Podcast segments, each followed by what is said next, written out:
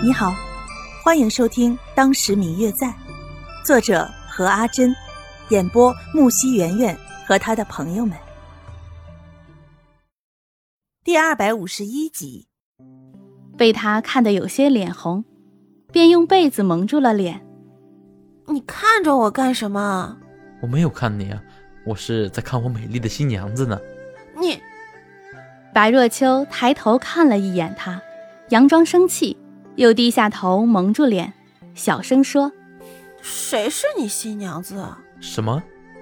谢轩听见白若秋的回答，一时有些好笑，将她的脸捧在手心，看着她。你刚刚说你不是我的娘子？哎呀，我不敢了。白若秋看着他，脸全部变红，低头不语，但谢轩却猛然亲上来。手里挠着白若秋的痒痒，一时间，白若秋架不住谢轩这挠痒痒，直呼饶命。直到日上三竿，两个人方才起床。之后的一段时间里，两个人就在这个小山村里过着隐居的生活。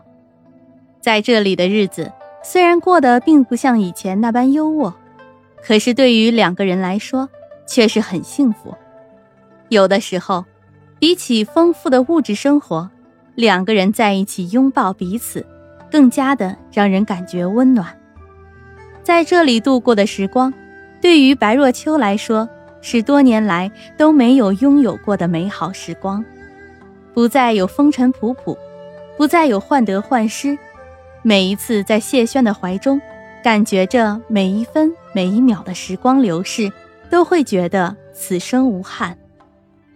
有时候，谢轩不用出去打猎了，便会与白若秋两个人一起在家中打理着院前的小菜园。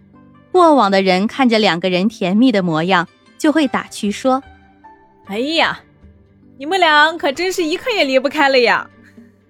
每当这种时候，白若秋都会十分羞涩地躲在一旁默然不语，但是眉眼间却是挡不住的甜蜜。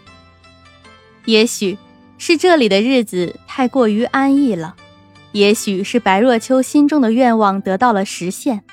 渐渐的，两个人都似乎忘了时间，似乎一心真的打算在这里度过之后的一生。但是，其实他们心中都很明白，他们现在在这里的生活，迟早有一天会被打破。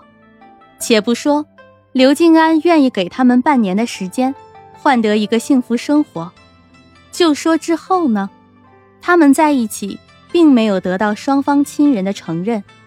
即使白若秋的手中拿了一纸休书，可是大家心里都明白，这皇帝御赐的婚约，又岂是私下的一纸休书便能解决的？